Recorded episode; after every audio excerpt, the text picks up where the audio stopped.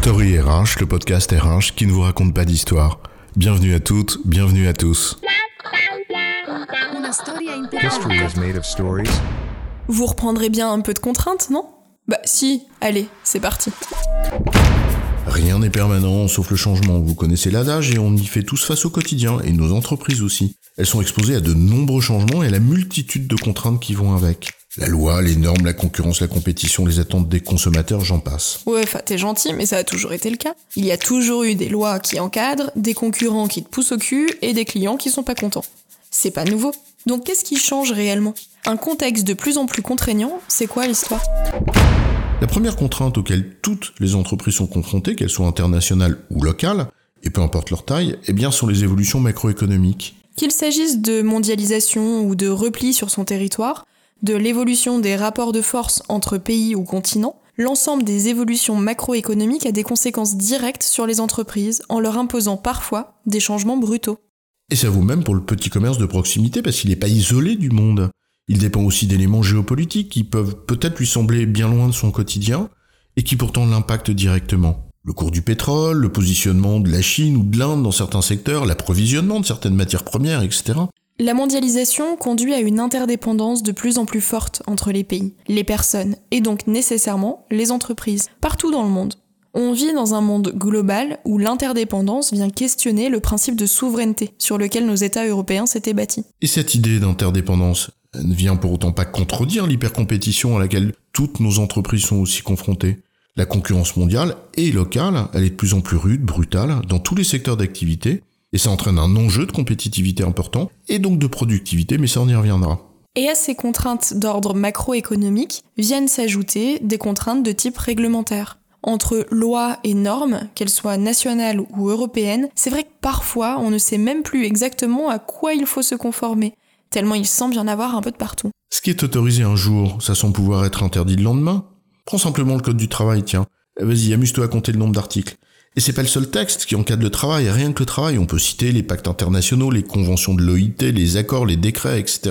Il y a un enjeu de conformité pour les entreprises. D'autant que le recours à la voie judiciaire pour régler les conflits est fréquent et peut entraîner de réels risques financiers.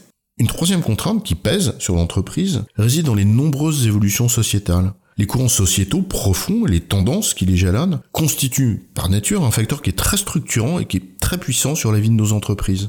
Elles ne peuvent pas faire abstraction de ces courants, sous risque de perdre des clients qui préféreront consommer chez les concurrents, mais aussi des salariés, dans un contexte où passer sa vie professionnelle dans la même entreprise se fait de plus en plus rare. Et c'est pas seulement une question de génération, c'est une question d'évolution sociétale qui concerne toutes les tranches d'âge et de nombreux aspects de la vie, la communication, le déplacement, la consommation, le, le lien social, enfin tout y passe. Les évolutions touchent alors l'entreprise dans toutes ses facettes. Cela va des attentes des clients aux candidats qu'on recrute, en passant par les salariés eux-mêmes.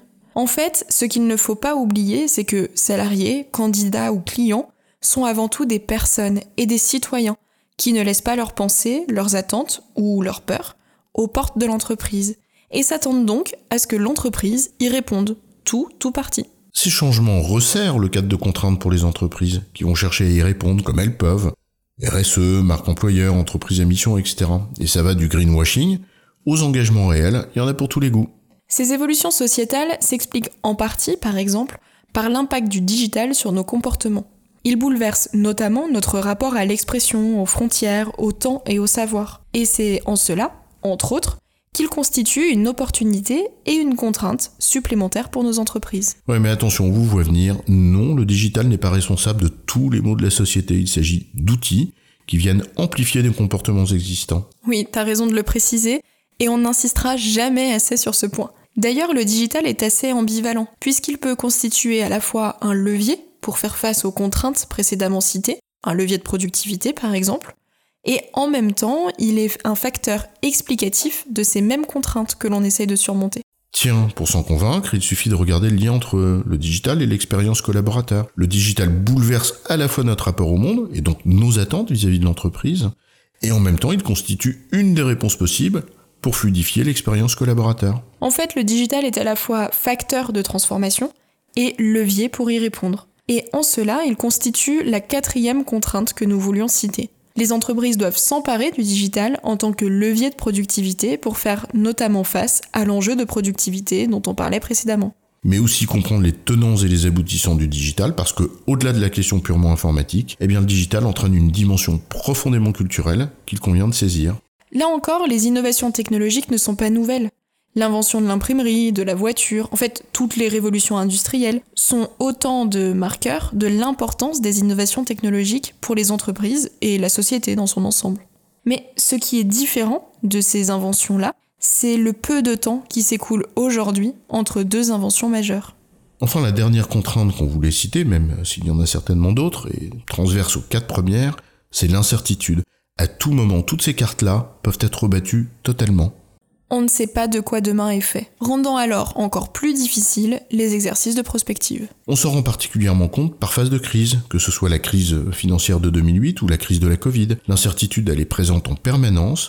La crise est simplement le marqueur, en gros quand la bulle éclate. Et alors, elle entraîne des prises de conscience sur notre place dans le monde, sur la mondialisation, sur l'état de la planète et le besoin de la protéger venant alors renforcer les contraintes précédemment citées. Ah bah vous voyez bien que le digital c'est pas le seul responsable de nos contraintes et de nos évolutions. Oui Patrick, t'avais raison. Et cette omniprésence de l'incertitude nous contraint alors à nous préparer à devoir nous adapter en permanence pour faire face aux évolutions, qu'elles soient imperceptibles, douces ou brutales, locales ou mondiales, l'entreprise doit se mettre en condition. En fait, ce contexte de plus en plus contraignant nous pousse à la fois à être de plus en plus compétitifs et en même temps à faire preuve de souplesse pour faire face à toute éventualité, allier productivité et adaptabilité en somme. Un chouette programme qui a de beaux jours devant lui, tant la question semble complexe. En résumé, les entreprises sont confrontées à de nombreuses contraintes macroéconomiques, réglementaires, sociétales, technologiques et l'incertitude.